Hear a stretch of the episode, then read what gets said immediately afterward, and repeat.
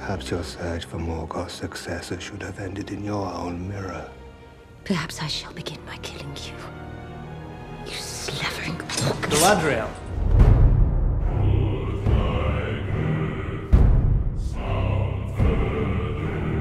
Ao mares, senhoritos e senhoritas, o meu nome é Pedro. O meu nome é Minas. Tô com saudade. Falar élfico. Meu nome é Baesso. Aqui é o matador, matador de vagalumes.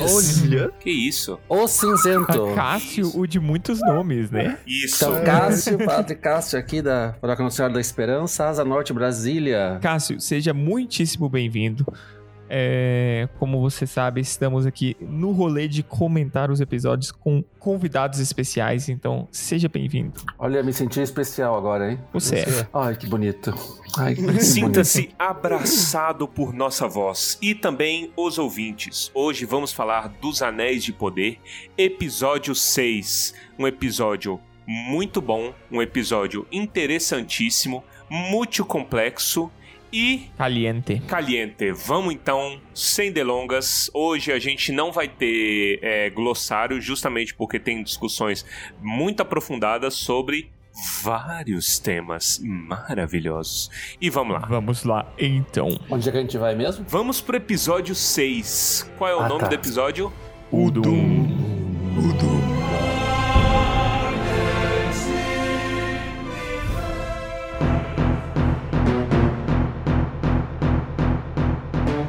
E eu quero começar é, trazendo tradução. Vocês sabem qual que é a- a- o significado de Udum? Hum. Inferno. Por isso a gente trouxe o Entendeu? É. Olha. é justamente isso, inferno. Assim, uma das traduções é planície negra, abismo negro, uma coisa assim. Mas o mais próximo que eu acho que a gente pode colocar é inferno, que é o que acontece nesse episódio. Você não acha que é um certo abuso das pessoas colocarem o nome em élfico e não falar a tradução durante o episódio e ser o nome do episódio? Eu acho que não. Eu acho que faz parte do Tolkien. Que o Tolkien é assim. É E verdade. do tipo, se quiser saber, vá procurar, meu filho. Valer. Exatamente. Basta ler, como dizia o meme da internet. A gente já fez isso aí a título de recomendação, mas sempre é bom reforçar. Quem tiver tempo e paciência, o que eu entendo que é complicado, eu mesmo muitas vezes não tenho nem o tempo nem a paciência, mas dá uma olhada nas descrições que ficam quando você pausa lá na Amazon, porque eles explicam muita coisa. Por exemplo, eu acho que Ah, sim, é verdade. eu acho que eles falam do Udum, eles explicam também o Uruk, que nós vamos falar mais pra frente, né? O que que significa, o que que é. Falam às vezes de coisas culturais, tipo, ah, orc tem medo de luz, mas não sei o que, não sei o que, não sei o que. E cita a referência, né? De onde que tá tirando isso aí? Apêndice, parte tal, livro tal, página tal. Pra todo mundo que encheu minha santa paciência falando mal da Amazon, mas tá tudo bem, continua. Só pra começar dizendo, outro dia recebi uma mensagem de, dos Estados Unidos me dizendo: Você não acha que roubaram a essência de Tolkien? Ai, gente, só pra começar a nossa conversa assim, vai estudar, tá? Obrigado. Vai, vai, ser- vai ser feliz, cara. Vai beber uma água, sei lá, dar uma, dar uma desestressada, entendeu? As pessoas, tipo, duas horas da manhã, não consigo parar de pensar em como os livros foram destruídos. Aí você olha pra trás e o seu livro tá lá igualzinho. É, eu acho que esse papo diminui o Tolkien, sabia? Porque como é que a Amazon teria o poder de tirar... Como é que é? De a- Destruir tirar, Tirar o espírito valor da obra de Tolkien. Ah, mas pra, é pra- o Olha o que você tá falando, né? Mas tudo bem. os caras que falam isso juram que eles estão defendendo a obra. Eles estão afastando pessoas. Né? E não Então, tem não- nada mais digno de Udum que afastar as pessoas, dividir as pessoas. Então fica aí. Falou bonito, hein? Falou bonito. Eu vou pensando cada vez mais que a gente tá numa cultura dos haters. E é engraçado que hater tem de tudo que é lado, né? Mas na verdade eu vou entendendo cada dia mais que toda obra do Tolkien, que é uma obra para congregar, quando alguém invoca Tolkien para ser hater, não entendeu absolutamente nada do que ele está fazendo. Eu só partilho uma experiência. Eu tive em Oxford agora no, no ano passado por conta de um congresso e fui até o túmulo do Tolkien. Encontrei por lá uma japonesinha ajoelhada rezando. E eu estabeleci com ela um contato muito interessante. Começamos a conversar, ela era budista e estava rezando para Tolkien no túmulo dele, né? Nós tiramos fotos juntos e ela estava fazendo um intercâmbio na, na Inglaterra e tivemos um momento muito legal e podemos trocar muitas, muitas experiências acerca de Tolkien ali. É, só digo isso para falar que essa universalidade de Tolkien, que fala muito mais do ser humano do que qualquer, de outra, de qualquer outra coisa, é, é, exprime maximamente aquilo que a essência de Tolkien é, que é congregação, não de, de, de segregação. Então, se alguém tem dúvida, se alguém fica enchendo minhas paciências com essa conversa, eu, eu não posso falar, porque nós estamos gravando eu sou um padre, mas é, eu tenho vontade de mandar para algum lugar bem longe daqui.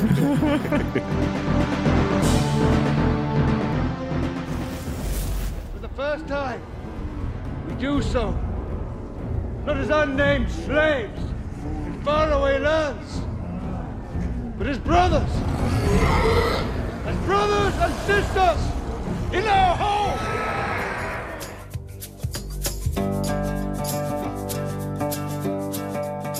Vamos, na medida do possível, a gente falar dos aspectos técnicos do episódio para depois a gente falar em termos de história. O que, que vocês acharam? Tem alguma coisa para falar que não foi dito? Eu acho que nessa altura, né, de episódio 6, não sei se dá alguma coisa técnica pra gente pontuar.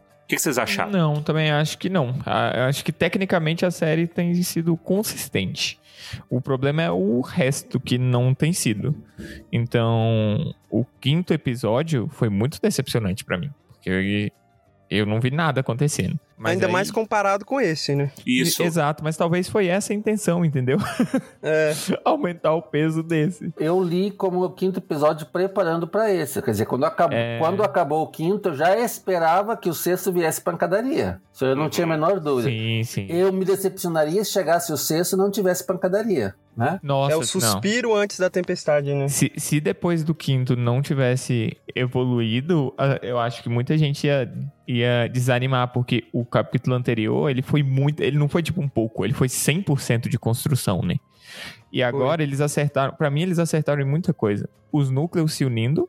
Exato. Então, foi um episódio só. Foi contínuo. Foi o primeiro episódio contínuo que a gente teve até agora. Uhum. E você Foi. vê, é legal pra caralho quando isso acontece, cara. Eu vi alguém brincando aí na internet, eu não lembro exatamente onde, mas falando que, tipo assim, imagina, acontece esse negócio todo, essa fudelagem toda, aí corta e isso aí tudo é um sonho da Galadriel no Palante. Cara, eu pensei, eu pensei nisso. Cara, eu juro que eu ia Eu quebrar a Amazon, eu ia lá quebrar pessoalmente, velho. Que...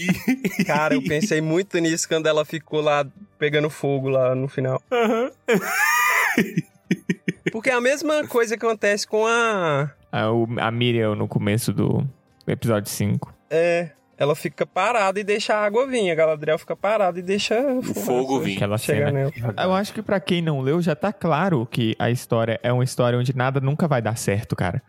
Porque é só É. cena de destruição um atrás da outra. Ui, morre gente, hein? Morre gente, sai Morre gente. sangue, Morre gente que cabeça. nunca morreu antes. Morre gente que nunca morreu, velho. Assim, é importante lembrar que na carta 131, o Tolkien fala: para contar uma história, eu tenho que contar a queda. Se não tem queda, não, Olha. não tem história para contar.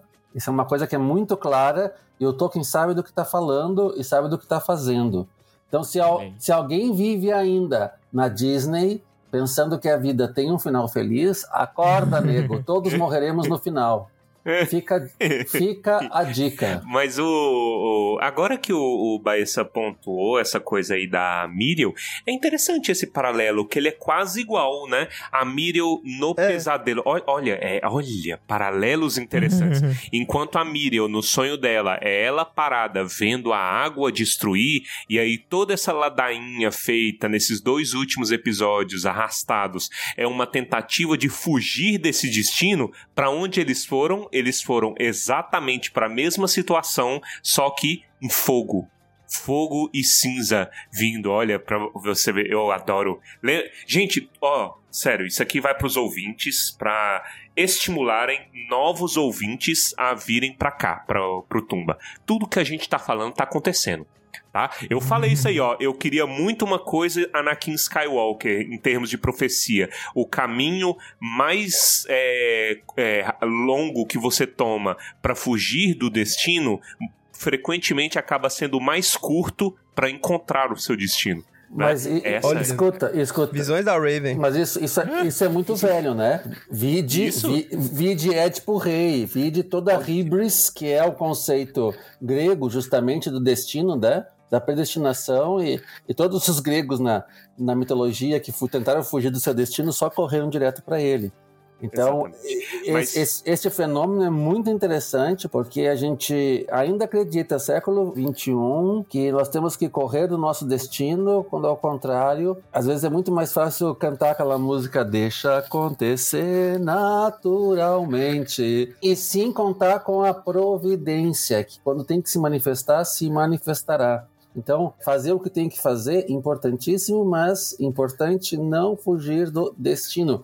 Aqui eu não sou, atenção, é a favor da predestinação, que estamos ou todo mundo para o céu, para o inferno, mas para dizer que a história é história, né? Então é importante seguir nela. Lembrando que, concluindo aquilo que eu disse na carta 131, qualquer história é sobre queda, qualquer história é sobre mortalidade. Se eu penso que a história é outra coisa, está enganado, se enganou. O- só pela referência, você falou Édipo, mas eu falo que é Anakin Skywalker porque eu sou um millennial. Tá? Então essa é a minha referência. Porque George Lucas inventou o cinema. Va- valeu, sobrinho, adorei ser o tiozão do, do programa. Vamos adiante. É.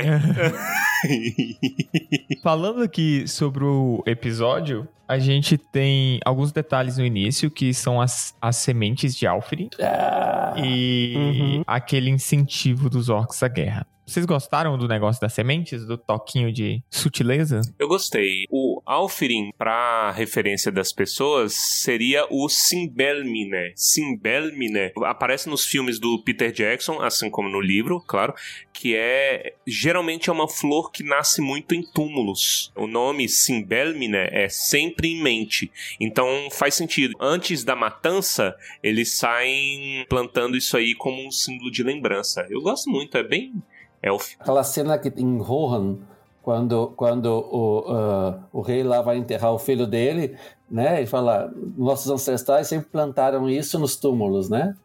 É interessante que junto com, com, com a semente tem uma frase que se repetiu duas vezes, que é uma vida nova desafiando a morte.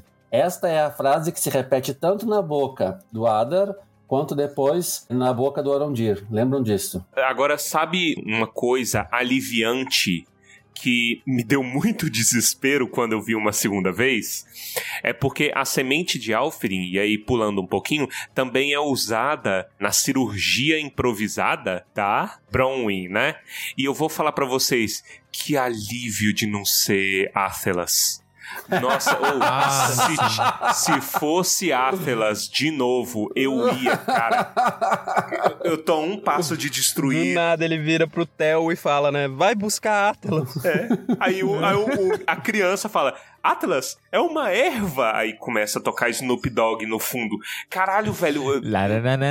eu- ia destruir muito Hollywood inteiro. Eu tô a um passo de destruir Hollywood inteiro. Porque isso não é só da Amazon. O Peter Jackson usou isso aí até o fim da vida dele. É- Não, mas eu, eu iria atrás e faria uma garrafada pra vender. Porque, nossa, nada melhor. Cura tudo. Até bicheira, tudo. entendeu? Esse negócio deles gostarem de ser chamados de Uruk, isso tem algum. De onde veio? Tem alguma base? Tem algum. Momento Pasqualito. Uruk é orc. Uruk é orc na língua negra, de Mordor mesmo. Essa é uma palavra que existe mesmo. É, tinha um- um- uns amigos meus que eles estavam até questionando, né? Que eles estavam pensando assim, ah, eu achava que era o Saruman que fez os Uruks. Então, essa é uma pequena confusão porque os filmes do Peter Jackson deixaram passar isso aí. O Saruman faz Uruk-hai. Uruk-hai é o orc geneticamente modificado, tem cria ali e eles conseguem, são mais fortes e conseguem andar na luz do dia. O Uruk é orc normal. E é outra evidência, bota mais um aí na carteirinha, de que eles podem estar bebendo muito de Shadow of Mordor. Porque Shadow of Mordor tem essa coisa, todo mundo é Uruk e eles falam Uruk o tempo inteiro. Olha só.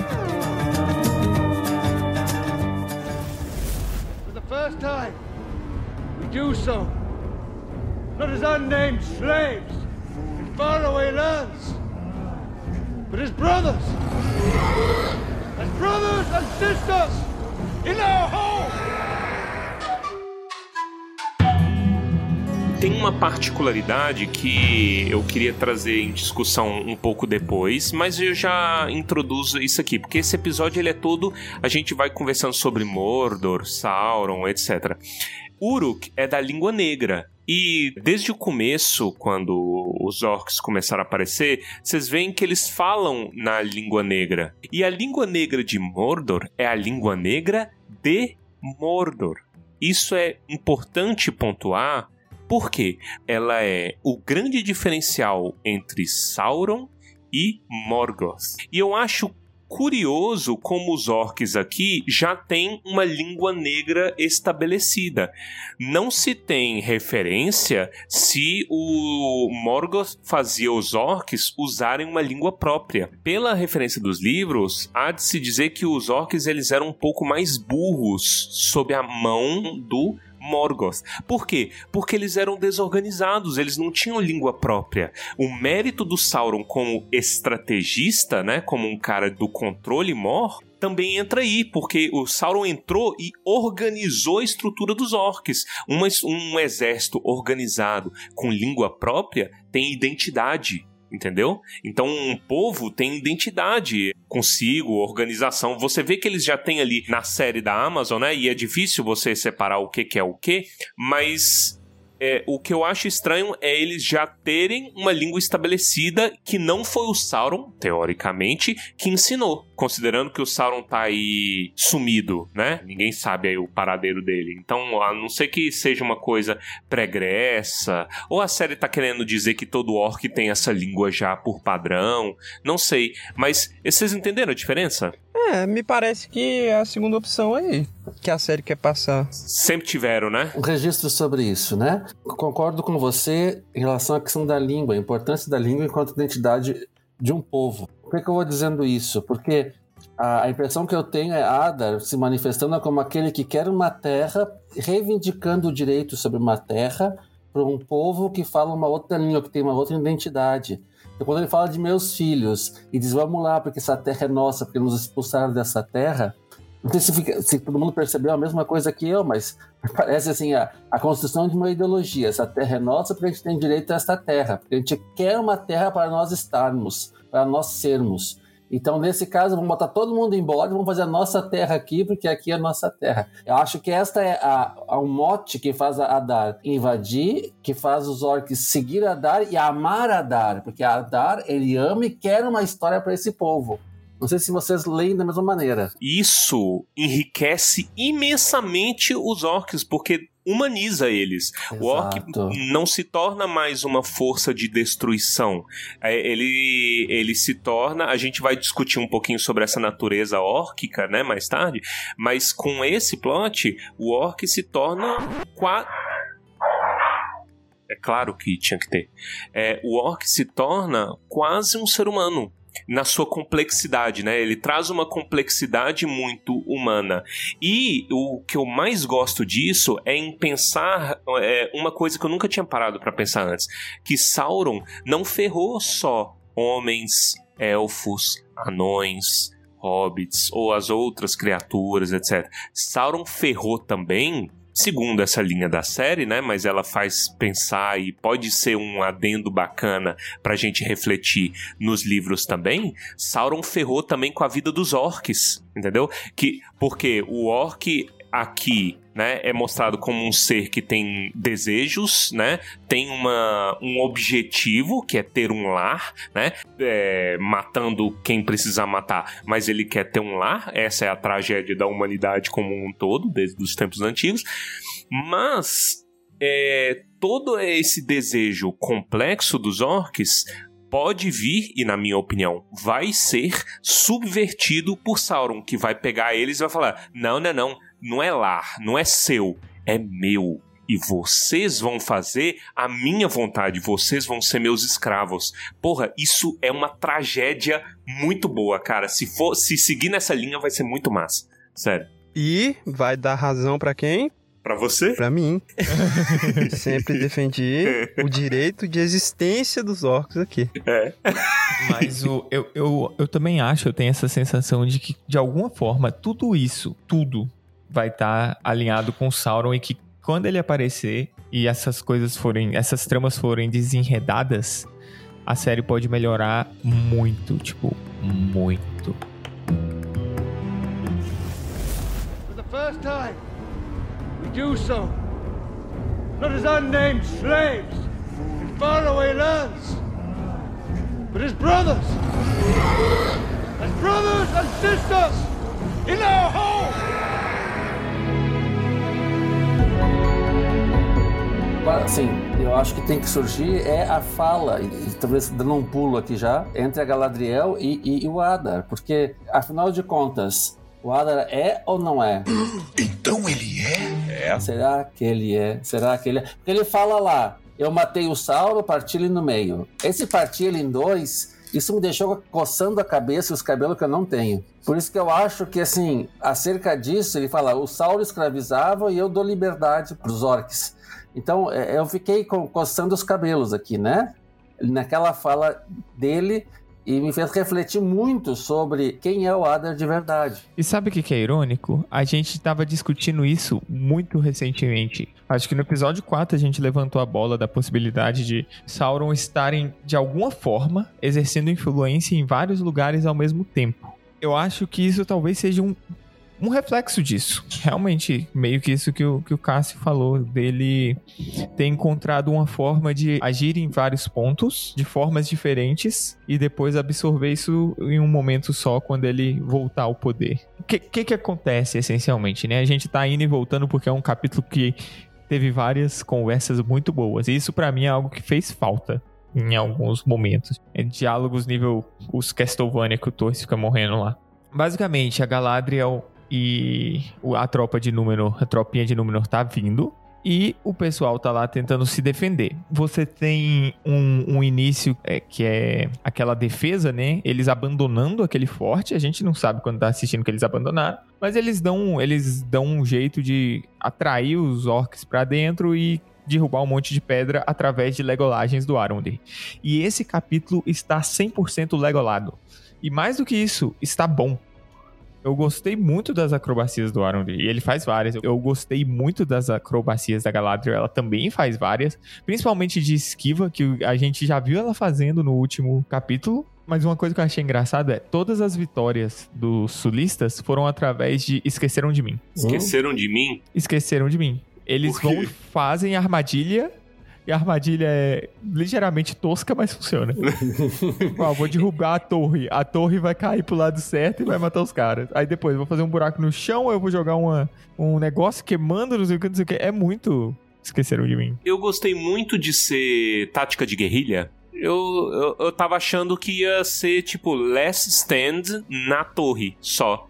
Aí quando eu vi que tem táticas de guerrilha, eu falei assim: ah, interessante. Então, mas as táticas deles. É, é justamente isso. As táticas deles são simplórias. Quem realmente sabe de guerra ali é o Adar. E ele só precisa fazer uma jogada pra ganhar. Ele subestimou o pessoal na primeira, na primeira vez, porque não tinha como eles resistirem. Mas aí depois ele fala: Ah, beleza, então eu vou tratar vocês como vocês devem ser tratados. E faz um, um- um joguinho de guerra e acabou. tipo, literalmente acabou. Tem uma coisinha que me incomodou, assim, mas nem tanto. Eu consigo supor o porquê, mas eu vou trazer aqui em pauta. Que. Sabe o que, que eu achei? Eu achei os orcs displicentes demais. Faz sentido? Hum, Os orcs não marcham. O barulho é que tá marchando, né? Eles marchando assim. Mas quando você vê, eles estão caminhando sem postura. Até o Ada. O Ada parece que é cansado, corcunda, né? E aí eu, eu tô achando os orcs meio displicentes. Eu esperava ou mais organizados ou mais animalescos. Entende? Mas tem hora que parece que, tipo, chamou uns moleque lá. Entendeu? E aí os moleque tá tipo, e agora? O que que eu faço? O que que eu faço? Mas isso pode, assim, isso é impressão bem distante, eu não sei se é o quanto ela tá respaldada aí na realidade, mas pode ser também porque justamente como a gente já começou a discutir mais cedo, esses são orcs ainda sem um chicote atrás. Talvez, é verdade. Entendeu? Sem a figura oculta, que é um chicote atrás. faz sentido com o porte do Adar e a forma que ele tá É. lidando com a relação. É que o Adar é um pai, o Adar não é um comandante, entendeu? O Adar não é um chefe ali no ouvido gritando o tempo todo e ameaçando terror e morte com eles o tempo todo. E, querendo ou não, o Sauron é o as da organização, né? E então faz sentido nesse. Assim, não sei se essa minha impressão tem respaldo, mas eu gostei de pensar assim. A relação que o Adar estabelece com os orcs não é uma relação de domínio, é uma relação de paternidade. É uma coisa que para mim tá muito, tá muito claro o tempo inteiro. É. Apesar dele sacanear com eles, né? Apesar dele sacanear, mas é. Toma aí, pururucar seu braço aí, vagabundo. É, ele nem dá ordens diretamente, né? Ele sempre tá mandando algum orc mandar os orcs fazerem. É engraçado mesmo. Muitas vezes ele faz isso. Chegar no, no velhinho nazista, né? Ele fala assim: irmão, preciso que você faça um negócio. Se fosse o Sauron, dava uma macetada na, na- no peito do velho e fala assim: aí, filho da puta, leva seu idoso, seu merda, leva pra lá. E pronto. Terror. Na verdade, eu acho que o Sauron nem ia se dignar. Eu acho que o Sauron ia, man- ia olhar pra ele, pro velho, e o velho ia sentir a macetada no peito. For the first time, we do so. Not as unnamed slaves in faraway lands, but as brothers. As brothers and sisters in our home.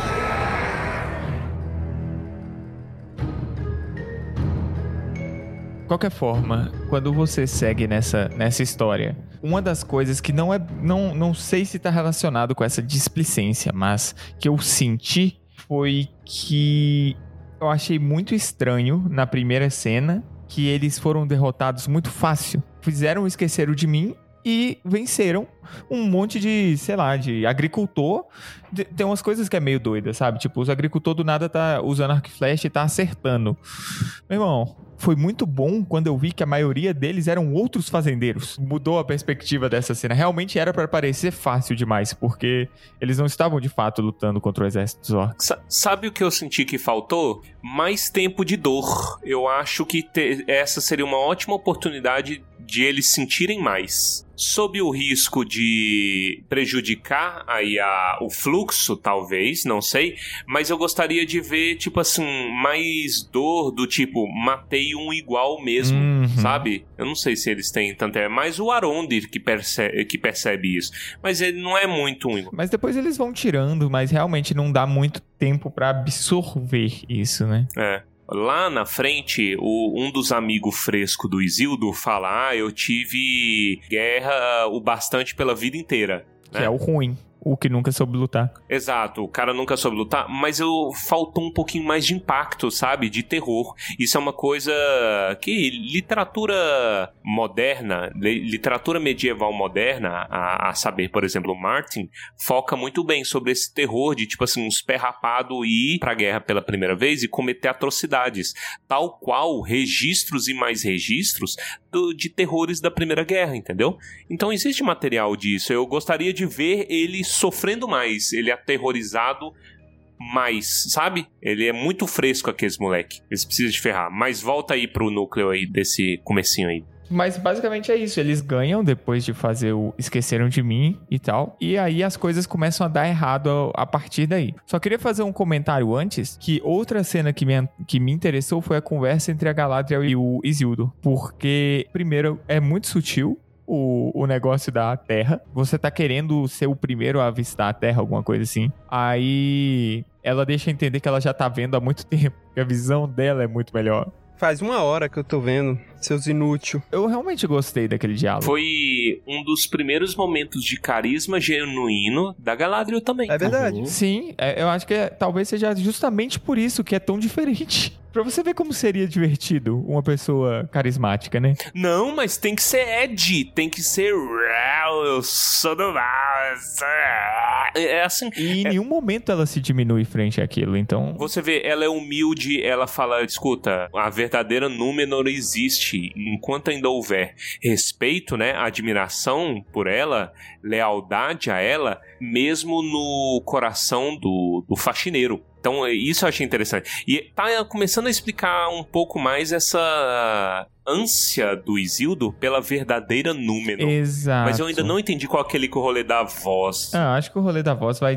vai de alguma forma se relacionar com o arco de desenvolvimento dele agora, porque. É o Sauron. Acabou. É o Sauron. Tudo é o Sauron, né? A conversa entre os dois me parece bem interessante. De um lado, sim, tem a questão da visão da, da Galadriel. Agora, eu, eu anotei uma frase ali que eu achei interessante. O Isildur fala assim: Olhei para o leste para ver o sol se pôr. A noite está chegando. Quando ele está navegando, ele olha para o leste, olha que interessante. E ele fala: A noite está chegando. Ainda que pareça que está amanhecendo, está amanhecendo, o que o Isildur está lendo é que a noite está chegando. Né? A leitura dele é essa já é um pré-anúncio. Se alguém esperava que a coisa fosse da boa, errou. Errou feio. Isildur deu baita do easter egg, o baita spoiler. E o, o próprio pai da Miriam também fala no capítulo anterior. Só escuridão te espera na Terra-média, alguma coisa assim, então... É isso aí, gente. A história é triste. Enquanto o Númenor tá chegando, a briga continua. Aí tem aquela cena em que eles matam eles mesmos, porque o Adar foi sagaz e mandou os peões primeiro. Gente, é o básico do xadrez. Os peões vão primeiro. Sinto muito. Ele nem teve que se esforçar muito, o Ada. E, cara, a cena do Arondir lutando contra aquele orc enorme, eu gostei muito. Qual do sangue no olho? Puta que agonia do caralho, velho. É que nojo. Qual é a obsessão das coisas por olho, cara? A nojeira, eu também achei uma nojeira. E ele é muito grande, ele era enorme. Acho que esse foi o momento que a série mais se aproximou do Game of Thrones, entendeu? Sangue no olho, literalmente. Foi tipo um boss, um chefão de fase. É. Foi, e ele inclusive ia perder se não fosse a menina. É engraçado que depois que ela fura o pescoço dele e cai, você vê que ela tá tipo com os dois braços inteiramente pra cima pra chegar na altura do pescoço do cara de tão alto que ele era. Bem da hora nada vai chegar aos pés do que Demolidor fez, mas. É exatamente Demolidor que eu ia falar. Porque quando eu vi a, a lutinha, eu tava com medo de ser mais uma daquelas lutinhas Power Ranger, né, de Hollywood, em que não se tem impacto sabe? Não, o povo bate, mas não, não, tem, não, Uhum. não sente o hit. Isso baseado no que eu vi a Prime colocando, que é lógico que a Prime ia botar um spoiler disso aí, né? Mas eu gostei do resultado final. Falei assim, ah, foi, foi Uhum. decente, cara. Foi violento, foi educativo. Mas muito violento. Violento, Viva a violência! E é isso. Aí tem aquela questão da sensação de perda que você começa a ter depois dessa, dessa briga, né? Mas é meio fraca. A gente falou que da torre a gente achou que eles chegaram muito naif, muito simplesinhos, beleza. Aí levaram um cacete na, na questão do esqueceram de mim. Vem a Segunda Guerra, mandam os homens lá. Vem a Segunda Guerra, mandam os homens, eles ganham de forma bizarramente fácil, e a gente percebe que a culpa foi do, do fato de que existiam outros homens ali. E aí, o Adar, quando ele chega com a, a tropa completa dele, muda completamente o negócio, porque eles não tinham mais chances de ganhar a partir dali. E eu acho isso muito louco. É plena derrota, acabou. Uhum. Quando chega a segunda leva, é só literalmente a cena deles morrendo, tentando correr pra dentro do negócio, mas eles vão fazer o que lá dentro? É. Me explica. Sabe o que que eu achei esquisito desse negócio? Eu achei meio burro. Porque assim, vamos nos esconder nessa casinha de sapê, entendeu? Não, é ridículo, não foi burro, foi ridículo. Não, com essa galera cheia de tochas. e mais burro e mais ridículo do que isso é o elfo esconder o objeto dentro da casinha, cacete. É. Sim, sim. Pelo amor de Deus! O que, que ele tá fazendo? Coloca no meio do mato. Não enterra, não enterra no poço. Joga não sei aonde. Mas não coloca na E casinha. ele ainda deixa o tio ver ele escondendo, né? Esse é o agravante máximo. Porque, assim, eu não julgo o tio. Ele tava salvando a mãe dele, gente. E é muito doido, porque eu gostei que o Arondir, ele ia deixar todo mundo morrer, velho. Ele tava triste, mas ele não tava dando o menor sinal de, de se submeter. Vocês perceberam isso? Ele tinha consciência do que significava aquilo. Alguma coisa ia dar muito ruim com aquilo. Exato. Se o senhor do mal tá procurando, não é gratuito o negócio, tá ligado? Tem que ter um problemão ali. E é o que me faz pensar que esse é um dos furos. Mim, assim, do- dois foram os furos aqui nessa de, de, de roteiro, né? Primeiro é a, a Legoladas da Galadriel sair correndo e chegar na hora da guerra. Primeiro ponto que eu achei já o Legoladas total, assim. O que, que ela tá fazendo correndo pra ali e chegar na hora da guerra? Vamos parar com isso. Não tinha uma tocha acesa, não tinha um palantir, não tinha, entendeu? nenhum sinal na, nas estrelas, um sinal do Batman jogado no céu, nada disso. Ah, é verdade. Ela sabia precisamente onde chegar, que horas chegar, né, para cavalgar aquilo tudo. Nossa, é, é muita conveniência, velho. Ela saiu correndo e chegou na hora da, do sol nascer. Que foi bacana a cena, foi bonita, me lembrou pra caramba a batalha lá no Abismo de Helm. Tudo bem, ok, parabéns, um aplauso, mas que diabos ela estava fazendo ali naquele momento? Essa é a primeira pergunta que eu faço. E a segunda pergunta que eu faço, por que raios o Arondir foi colocar o objeto que era fundamental, ele já deveria ter percebido isso com a astúcia élfica dele, que foi colocar essa, essa, essa porcaria desse objeto dentro da casa do lobo mal, entendeu? Do porquinho do lobo mal, a casa de, de, de palha, entendeu?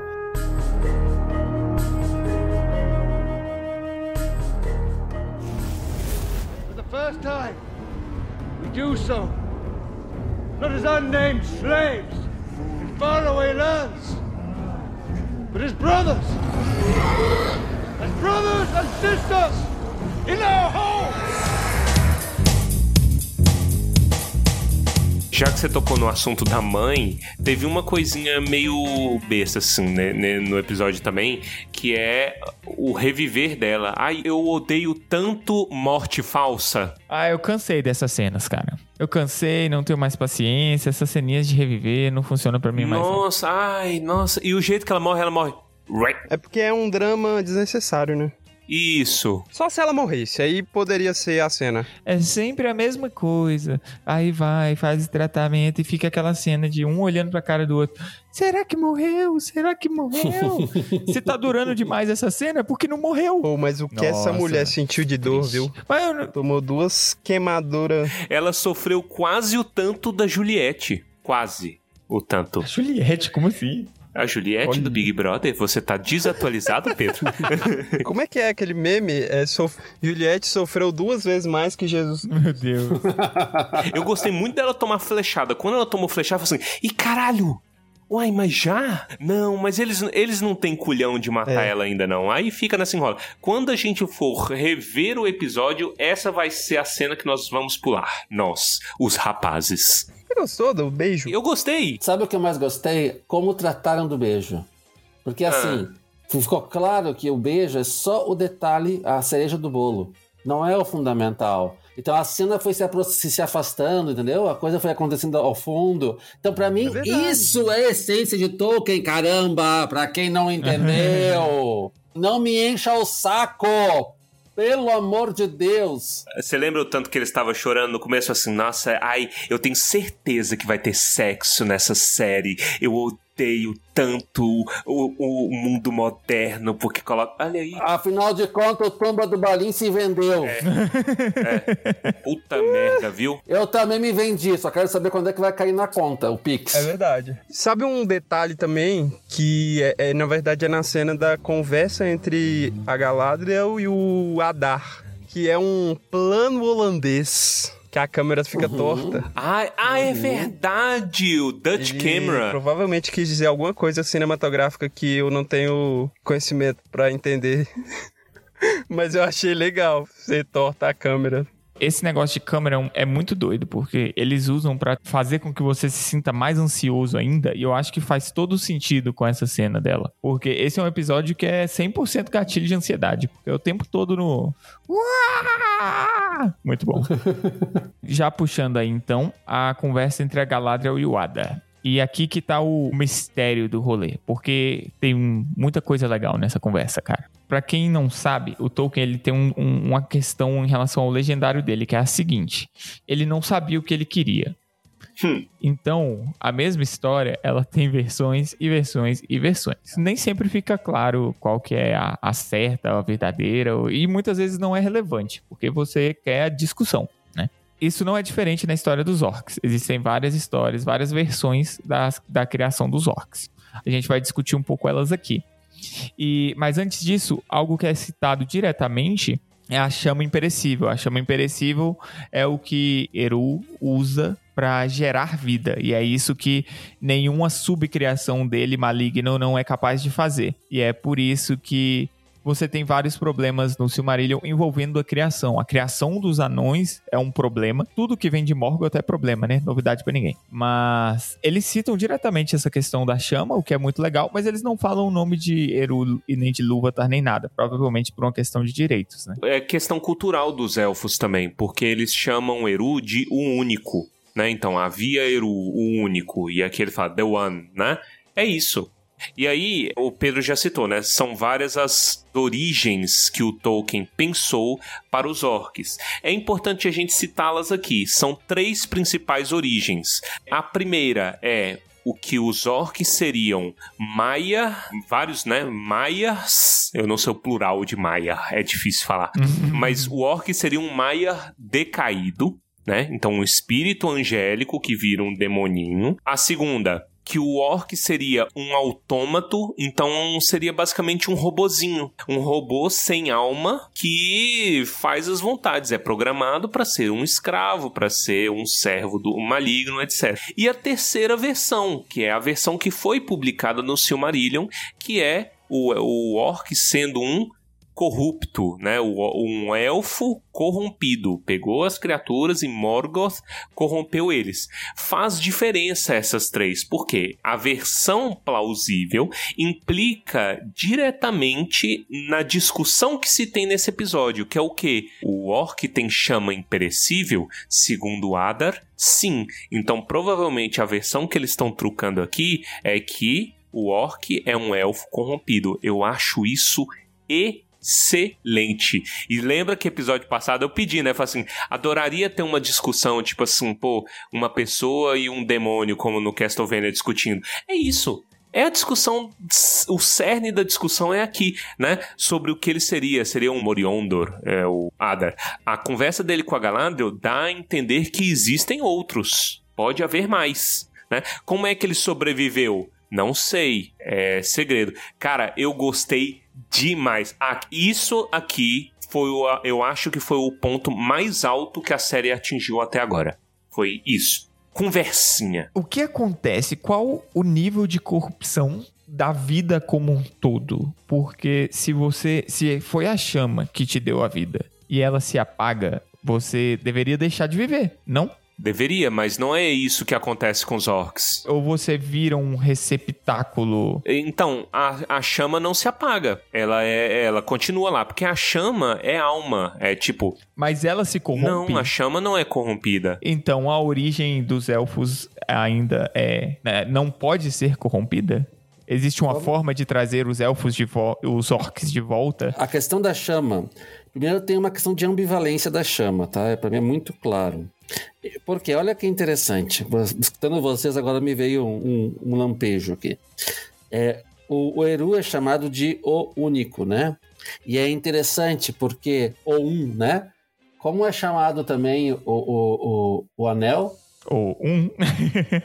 olha que interessante essa ambivalência. E a chama. Uhum. Quando, quando Gandalf enfrenta, enfrenta o Borog, como é que ele chama ele? Não lembro, isso eu não lembro. Chama de Udum. Lembra ah, disso? Verdade, hein? Hum, Olha verdade. que curioso isso, meus caros. Não sei, agora isso eu não tinha, não tinha percebido. Vou anotar, vou anotar, porque isso vai virar artigo. vai virar. Ai, a vida é assim, a vida de um estudante. Acadêmico, vou te falar. A vida tá assim, depois que eu comecei o mestrado, tudo é pensar em artigo, né? Então, o que eu quero dizer para vocês? Primeiro, de um lado, essa, essa questão da ambivalência das palavras e dos argumentos, essa questão da perversão. É, alguém podia dizer, ah, mas os orcs poderiam voltar atrás. Eles não poderiam voltar atrás porque eles existem um nível de liberdade neles a qual eles não podem renunciar. Se eu penso um pouco numa dimensão cristã, enquanto os anjos, os anjos não têm conversão. Quer dizer, quando a figura de Satanás opta por não estar ao lado do Criador, a opção dele é irreversível, porque ele tem a liberdade de escolher. Aqui os orcs, de alguma maneira, são representados até de uma maneira um pouco indocente. Então eles teriam como voltar atrás. Bom, nunca li sobre isso. Talvez uma natureza da Terra-média fale alguma coisa, e aí caberia estudar um pouquinho sobre isso. Mas eu acho que aquele art o artigo do Clautal possa também nos ajudar a iluminar um pouco sobre isso, né? Clautal ele tem um artigo lá no Tolkienista sobre essa natureza órquica e se o orc teria redenção sob os olhos de Eru. A única das três origens dos orcs que aceitam uma redenção dos, deles, né, seria essa dele ser um elfo corrompido, né? É, não é muito explicado e não sei nem se precisa ser, né, essa questão de como essa como ele é corrompido de fato, porque o Morgoth ele é capaz de gerar uma natureza órquica, ele cria uma nova natureza órquica a partir do elfo. A chama imperecível, como a gente estava discutindo, ela permanece igual. Orc tem alma. Só que veja, um orc dá a luz a um orquinho. Ele não dá a luz a um elfo né? Então você já teve uma mudança de espécie, se a gente for olhar aqui na, na, na biologia também, né? Na espécie, na maneira como ele, o, o orc enxerga o mundo, essa questão animalesca, essa questão da violência, da maldade. Então, existe esse, esse debate que ele é bem interessante. E o Adar, você vê, e aqui é a atenção da série, né? O Adar, olhando para Galadriel, ele enxerga como ela vê ele como um inferior, né? Ele fala assim: você só fala comigo olhando para baixo né? A Galadriel. E aí eu adoro isso. Eu adoro Peronomute. Eu vou explicar o porquê. eu adoro essa discussão do Adar, tipo assim, é, bichinha, Parece que não é só eu que fui corrompido pelo Morgoth, não. Porque a galera tá com sangue no olho para matar ele. Você é um inferior. Isso é muito claro. Isso é muito claro. Ela tá com, ela tá com sangue no olho. Tipo, eu vou te matar, eu vou te destruir. Eu falo assim, irmã, pra que que é isso? De novo, volta pro argumento que a gente já tem feito alguns episódios, como o mundo, né, do Senhor dos Anéis, Anéis do Poder, não se rebaixa às loucuras da Galadriel. Entende? Então ela tá sendo uma psicopata, mas o Adar é, ainda tem um poder moral sobre ela. Fala assim: olha, cara, você já tá perdendo o controle, a gente não é muito diferente. Olha esse teu sangue no olho aí. Isso foi né? muito legal. Aí, só para justificar o meu peronomútil, por que, que eu não gosto tanto disso? Eu gosto pra caramba, mas não tanto, porque é a Galadriel. Eu não acho que tinha que ser a Galadriel aí, entendeu? Eu não gosto de que seja a personagem Galadriel. Poderia ser qualquer outro elfo, a Galadriel não. Isso me fez pensar e assim, é, tá aberto a, a, a, discussão, mas isso me fez pensar que talvez realmente não deveria ser a Galadriel a frontwoman desse projeto entendeu? Eu acho que ela não poderia ter sido a personagem principal, mas poderia ser uma outra personagem. E aqui fica a minha sugestão: Celebrian, filha da Galadriel. Entendeu? Porque a menina ah, já sim, aparece. mesmo entendeu? A Morphid, ela é igual a, a Galadriel. Eu acho que poderia dar. Não apenas poderia dar certo, como seria uma forma deles terem mais liberdade ainda de mexer, né? de. É, porque a Celebrian não se sabe nada sobre ela. Você pode fazer ela como você Ex quisesse. Exatamente. O... Eu acho que é era, talvez seja um pouco disso que, que eles perderam a oportunidade de explorar melhor os personagens que estão mais livres. E ela seria um ótimo, um ótimo exemplo. E aí a gente poderia ter uma Galadriel mais política, né? Que eu pessoalmente sinto falta. Não que eu acho que a Galadriel tenha não, não precise estar, nas, não seja capaz de, de se resolver. Todos os problemas seriam resolvidos. Eu aí, acho que antes da série, a gente gravou aquele episódio. Sei, na verdade, eu não lembro quando foi. Que eu trouxe uma questão que é o nome Galadriel, né? Tá sendo usado na série. Que, na verdade, a gente não sabia como ela ia ser chamada, né? E aí eu falei que eu trouxe a questão de quem deu o nome Galadriel foi o Celeborn, né? E o Celeborn não apareceu, não sei como ela é conhecida como Galadriel. Por quê? Exatamente. Olha, você resolvia é. tudo. Eu acho que de uma forma geral teria menos reclamação dos. Ah, eu acho que não, porque essa série tá condenada a ser hateada. Sei. Desde o momento que ela nasceu. Independente do que acontecesse. É o crepúsculo do nosso tempo, entendeu? É um monte de gente que não viu, mas que viu, escondido, e fica. Ah. É. E aí, A conversa com Adar é boa também por outros motivos, entre eles Sauron. O pessoal lá no Tumba tava pilhando um especial de Sauron. Eu vou queimar a largada e falar o que eu queria falar num eventual especial de Sauron. Eu gosto que esse episódio principalmente quando o Adar tá falando que depois que o Morgoth morreu, Sauron se dedicou a curar a terra, Hum, né? Uhum. Ah, eu vou resolver a terra. Mas percebam que o Adar fala que ele resolveu organizar a, a, a Terra-média. Hum, a Terra-média tem um problema e eu vou organizar. Brother, isso daí é Tolkien 101. Isso é Sauron 101. Porque o, depois que o Morgoth morre, né, ele é derrotado, o Sauron entra nessa de ficar na encolha, né? E percebam que não é dito assim que se isso é intrinsecamente bom ou ruim. O Sauron é a epítome do fins justificam os meios. Uhum. E eu acho interessante como os dois Dark Lords, né, do legendário, eles são duas metades do Yin e Yang, dos extremos do Yin e Yang. Como assim? Yin e Yang, ele é uma, uma figura, todo mundo conhece, sabe o que, que é, mas que ela é, evoca o conceito de ordem e caos, né? Sauron e Morgoth são, respectivamente, os extremos de ordem e caos. Enquanto Morgoth é extremo caos, né? Ele, tudo quanto há, ele quer destruir, ele quer desfazer o que os outros fazem, ele quer botar pra ferrar com a vida dos homens, dos elfos, por inveja, plano de Eru, não sei o que, vou botar pra fuder, entendeu? É terror generalizado. O Sauron é extrema ordem. Ele quer ter controle absoluto. E eu amo a frase do Adar que é: o Sauron Pra ele, ele queria construir um poder, mas não é um poder que mandasse só na carne, é um poder que fosse além da carne, além da matéria. Pariu! Isso é muito massa, velho. Sim, ele falando sobre. dando, dando as dicas sobre o anel. E inclusive te perguntar: o que, que é aquilo que faltava pro Sauron conseguir antes? Seria o conhecimento que ele vai adquirir com os elfos depois? Eu não tenho muita certeza. Será que eles vão mandar que é o Mithril? E tipo, o Mithril é a base de tudo? Eu não gosto se eles é, justificassem como a luz da Silmaril. Se justificassem como, ai, o que falta? A Silmaril. Aí eu não gosto muito, não, sabe? Esqueçam a Silmaril. Mas não faria sentido nenhum, porque por que que a luz da Silmaril seria necessária pra. Porque, ah, entendeu? Mas pode ser outro motivo. Assim, o que que o, o Sauron precisava? Assim, eu acho que o que ele precisava era de cooperação, assim.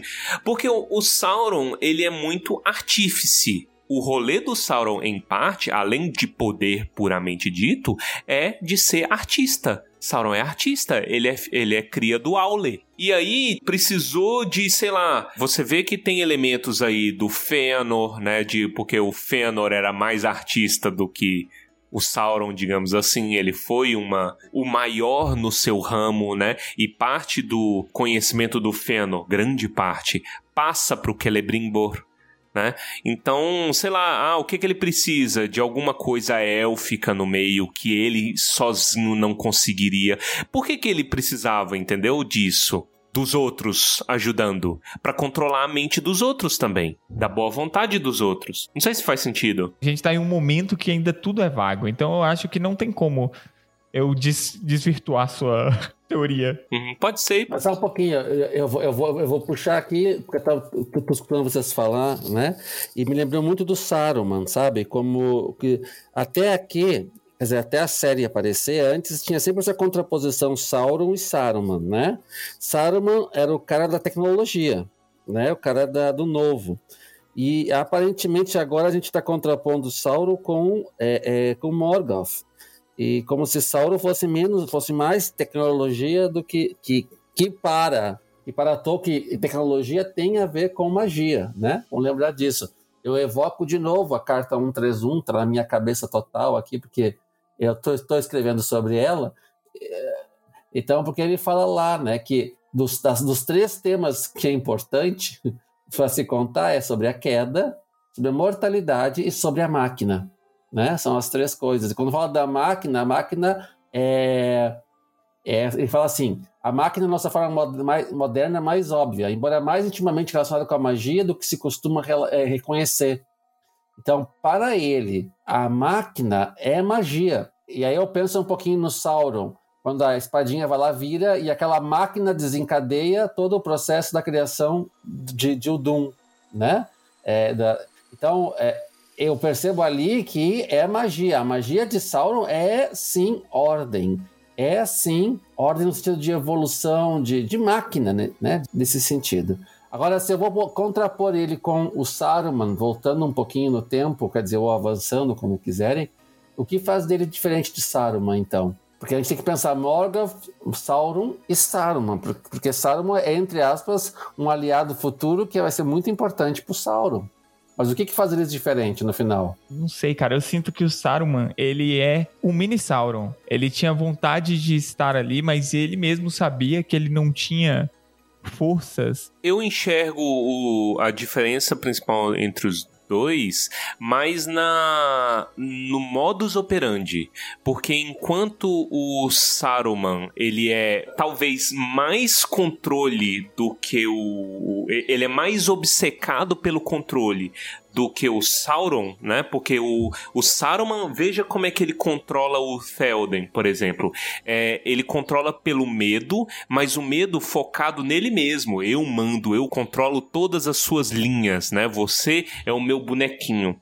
Enquanto o Sauron, ele age de uma maneira mais inteligente. Como é que o Sauron aterroriza o Denethor? O Sauron faz o Denethor chegar à conclusão de que não tem solução mais.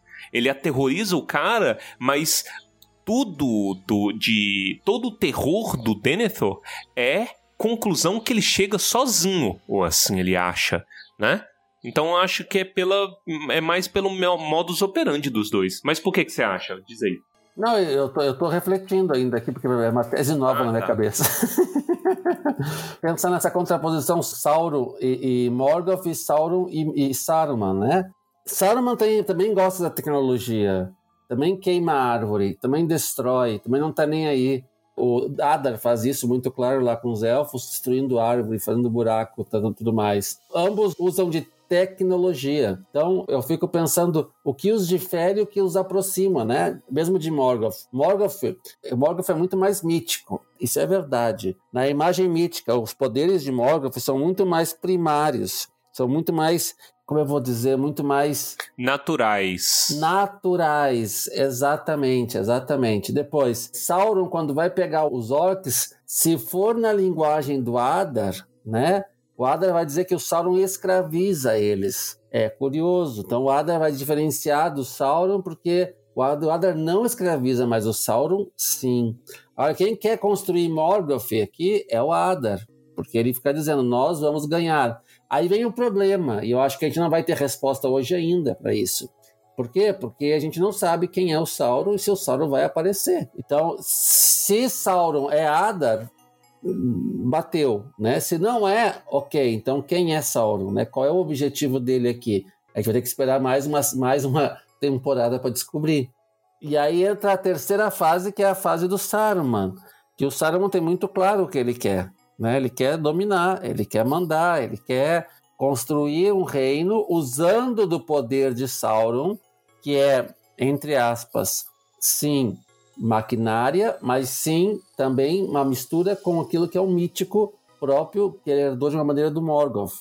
Então, na medida que eu vou me afastando do Morgoth, o mítico de uma magia natural ou supernatural vai se afastando, a perversão desse supernatural, e eu vou me aproximando cada vez mais da, da magia maquinária, como uma maneira de per perverter a natureza. Então, acho que esse processo tem que ser muito bem estruturado na nossa cabeça, nessa, nessa imensa raciocínio, esperando o que, que a série espera nos dizer. Ela vai ter a habilidade suficiente para nos contar como se deu essa, essa mudança de Morgoth para Sauron, de Sauron para Saruman. Não sei se foi uma viagem muito grande que eu tô fazendo aqui, mas me parece interessante. É, eu, eu gosto. E aí fica o mistério deste capítulo, que eu gostaria muito de que, que esse mistério fosse resolvido a princípio nessa temporada mesmo, que é o que que o Adar fez com o Sauron mesmo, né? É, é um, umas coisas esquisitas, tipo assim, o Adar, ele tem uma vestimenta, né? É um pouco élfica, ele tem alguns elementos élficos na roupa dele, a espada, a cota que tem umas estrelinhas, né? Que lembra um pouquinho a roupa lá dos elfos que andavam com a Galadriel, mas ele também tem uma manopla muito de Sauron, tem uma manopla, né? Eu acho que a mão esquerda dele, se eu não me engano, é uma manopla negra digna de Sauron. Então, e aí ele chega e fala assim: Ah, pô, você. Eu parti ele em dois, I split him open, né? Que ele que manda. E aí? E agora? O que, que aconteceu? Que, que, qual é as cenas do próximo capítulo? Eu não consigo especular muito, mas eu tô ansioso. Isso tem que ser dito logo. Eu também tô ansioso. E é isso que. Cara, seria muito doido se você tivesse dois lados de Sauron que não sabem, que fazem a vontade dele, estão submetidos a ele sem saberem. E o Adar poderia ser um desses. E isso seria da hora. E talvez a, a minha a, a, tese poderia ser mais corroborada nesse sentido, que o anel seria o momento da, da unificação do Sauron. Genial! Que busca no anel a, a unificação, tanto é assim que ele está presente, mas só vai conseguir se materializar finalmente quando ele tem o anel que acontece lá na Guerra das, das Lágrimas Incontáveis, e quando é partido ele desaparece, mas não definitivamente, porque o anel existe. Mas o, o partir em dois também é, realmente reflete muito também essa questão do mundo material e imaterial. Uhum, sem dúvida, sem dúvida. Então o Adar está preocupado com uma coisa: fazer um reino para os orcs.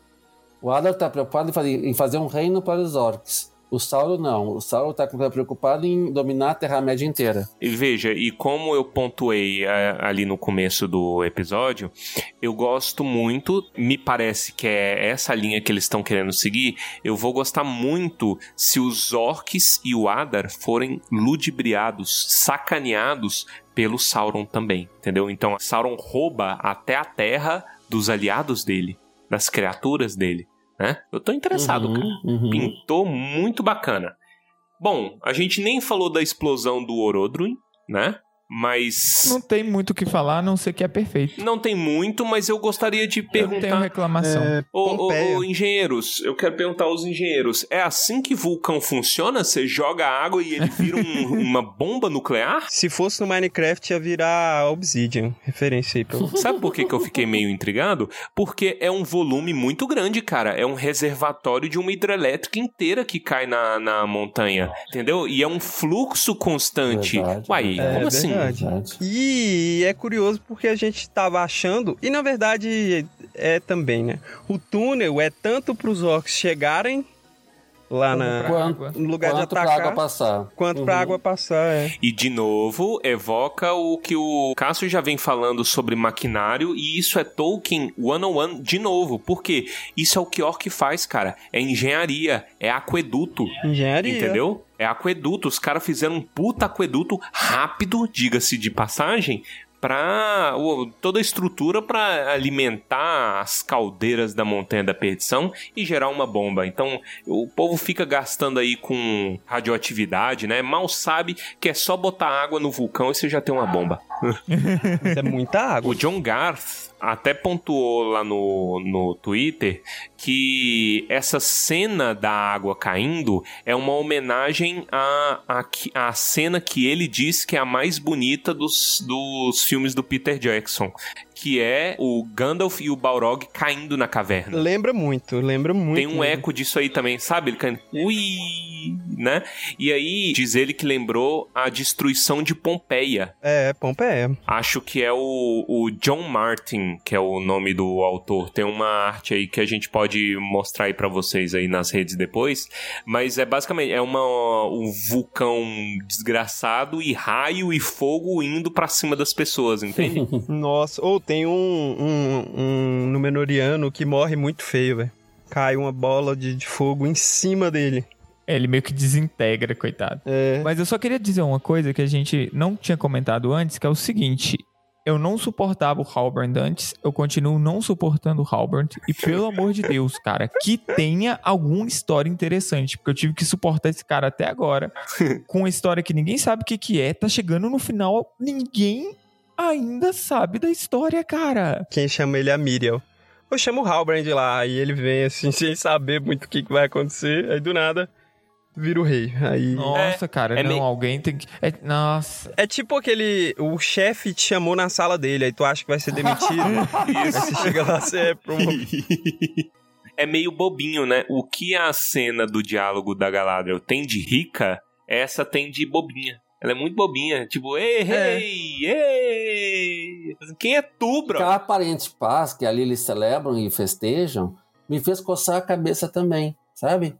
Achei, achei muito, muito Aleatório. aleatória. A palavra é essa, assim. Tá bom, vamos festejar. Ê! Aí de repente, de repente, no meio do nada, aparece comilança e cerveja pra tudo que é lado. É. Sim. Aí eu falei, ah, tá faltando alguma coisa aqui pra me dar, pra mim emendar essa história aqui. Então, muito feliz, muito cedo, esse povo. É tipo, os corpos empilhados de um lado e eles colocando a mesa do outro. exato, exato.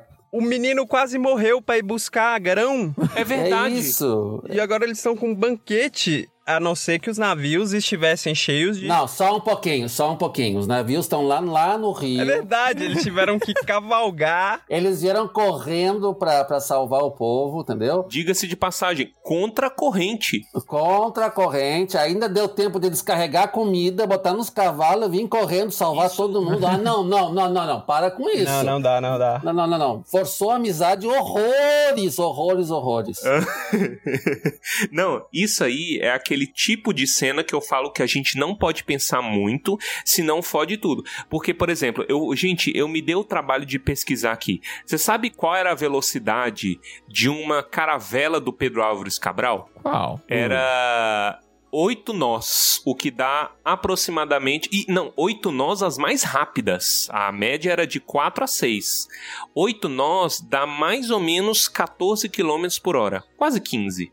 Né? 15. Achei rápido. hein? Bota 15 que aguenta. 15 km por hora. Númenor cobriu 300 km, cara. Entendeu? Só de, de navio. Ainda tem mais 300, eu chuto, a cavalo. O Elendil fala, né? Assim, ó, é um dia de navio, um dia de cavalo. Então, ó, eles andaram 300 quilômetros, grande parte desses quilômetros contra a corrente, né? É muito veloz, cara, é, eles ter chegado. Não dá tempo. Isso aí, mal feito. Série lixo. Entendeu?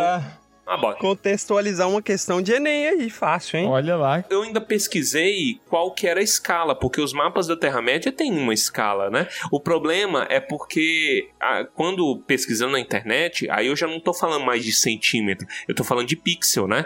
Aí eu fiquei com preguiça e falei assim: não vou fazer essa conta, não vou falar qu- qual que é a distância, deixo aí pros nerds. Mas fiquem aí com a informação de que é um barco a jato. Isso aí.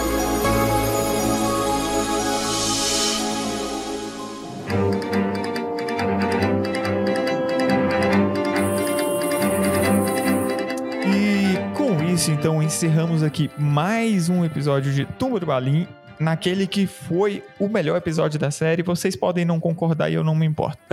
É, muito obrigado a todos que têm nos acompanhado. Obrigado a você, ouvinte. Obrigado por você que divulga. O- Cara, que legal. A gente cresceu muito, tem impactado muitas pessoas. Vocês têm mandado É mensagens muito legais e é isso. Tolkien é isso. Como Cássio disse, Tolkien é unificar. E falando nele, Cássio, muito, muitíssimo obrigado pela presença. Nossa, uma alegria sempre grande estar com vocês, meus caros. É uma alegria muito grande, como diz o Sérgio, falar de Tolkien com vocês. É sempre um prazer imenso. É, Tolkien tem, tem, tem me ajudado sempre muito a perceber a- a- o bem que a humanidade tem e pode fazer. E o bem que a gente pode fazer, e também as nossas escolhas erradas também podem, o mal que podemos fazer. Mas para dizer a todo mundo, né? é, eu me alegrei demais de estar com vocês. Eu citei aqui várias vezes a carta 151, atenção, a carta é 131, pequeno erro de número, por favor, não levem em conta. É, e agradecer de- demais o convite de vocês, a amizade do Tumba do Balim, a amizade também de outros que têm manifestado carinho por mim, é, é, pela minha pesquisa, sobretudo. Estamos por perto aí, qualquer coisa pode chamar que eu venho com alegria. Isso aí, muito obrigado, Cássio. Tamo junto. E vamos agora então para os comentários cretinos extremamente sucintos do episódio de hoje. E eu vou falar que o Adar tava, já estava libertado na última cena. Agora digam aí quem que liberou ele. Fique, durmam com essa e a certeza de que foi o Theo. Theo sedento por poder depois que ele perdeu a arma. Tudo isso aí começou por conta do da 51 e do derby que deram pro menino no, no episódio aí, entendeu? É assim que, que você perverte a criança. Não, vamos lá então com Baessa. Cara, muito fácil ser rei ali nas terras do sul, né? É só você ter um colar, cara. É só Ele- a mulher só olhou pro colar e falou: Ah, impossível alguém, porra, ter pegado esse colar de alguém. É ele mesmo. Então você é o É. rei. Ele fica lá com um sorrisinho amarelo. Ah, peguei, peguei isso aqui de um corpo morto na estrada e agora eu sou rei, olha só. Não sei. Se tivesse outra, outra pessoa com o colar, ela também seria coroada? Oi, vai, vai falsificar. Se chega um falsificado lá. Essa cena é tão bestinha que todo mundo, tipo assim, tem um cara que tá a uns 20 metros de distância do cara, parece que tá vendo o colar. Fala, oh, nossa, ele é o rei mesmo. Mas basicamente, Númenor chega, coloniza e diz quem é o rei. Então você não tem opção. ah, entendi. Até aí tudo bem. Um parça. Vamos lá então com Cássio. Então, pra mim, a coisa é o pacote fechado que ninguém abriu. Como é que pega o pacote fechado e não abre? Pra mim, Ah, sim, isso foi, pra concordo. mim, isso foi a, a legoladas do século, entendeu? Assim, tipo, a coisa mais ridícula da face da Terra. E- e, se fosse brasileiro, eu tenho certeza que teria aberto. Certeza, mas certeza. Quem é que pega um embrulho e não abre? Fala pra mim. Não, Ainda mais se é uma coisa importante. Então vamos parar, né? Vamos parar. Cara. eu não sou trouxa. é um pano. Como é que a pessoa pega um pano enrolado num machado e não consegue diferenciar que de uma espada? Esse pessoal é muito. Mas ó, a, a, a Galadriel, ela não sabia que era que a espada preta doidona É existia. verdade, a culpa Eu é da imagino ela Galadriel. abrindo, vendo o martelinho e falando: Caramba, Ele só fala mano, por que, que me né? fizeram correr atrás do martelinho? É verdade, eu acho. A única pessoa que saberia o volume seria o moleque, né? Tanto é que ele desconfiou Aham. pelo, pelo pedaço. E o Arondir é o Arondir Você também, vê que a né? Galadriel trabalharia. A Galadriel seria uma boa funcionária do correio, né? Já tá prontíssima, né? Vamos encerrar agora então com Torres. É... Gente, me tira uma dúvida aqui, porque o meu comentário é um comentário geral sobre a série. É... Quanto é que será que custa? Quanto é que será que ganha um consultor da Amazon? Estão falando aí de que todo mundo é vendido, né? Todo mundo que se propõe a, a ver coisas com bons olhos é vendido. Quanto é que ganha um consultor da Amazon? Não sei. Ah, deve variar entre dois reais e quatro reais. Não, eu acho que o consultor, consultor, sabe? Porque eu quero ser um consultor, cara. Tem uns diálogos tão massa que eu falo assim, pô, eu gostaria de, de ajudar a Amazon. Eu acho que um consultor da Amazon deve tirar aí uns 2.600 reais limpo. né? Aí, aí tira, tira mais um vale alimentação, deve ir lá para uns 2.630 reais, eu acho. Eu acho que, porra, vai um dinheiro bom. Eu queria. Brabo. Tá valendo. Consultor da Amazon. Vamos fazer essa campanha? Fazer Eu, eu currículo, gosto. é, o- Vamos, como vamos. currículo manda Vamos. o comentário cretino. Onde é que manda o currículo? Eu quero. 2.600 reais, essa é a meta. Não se vá.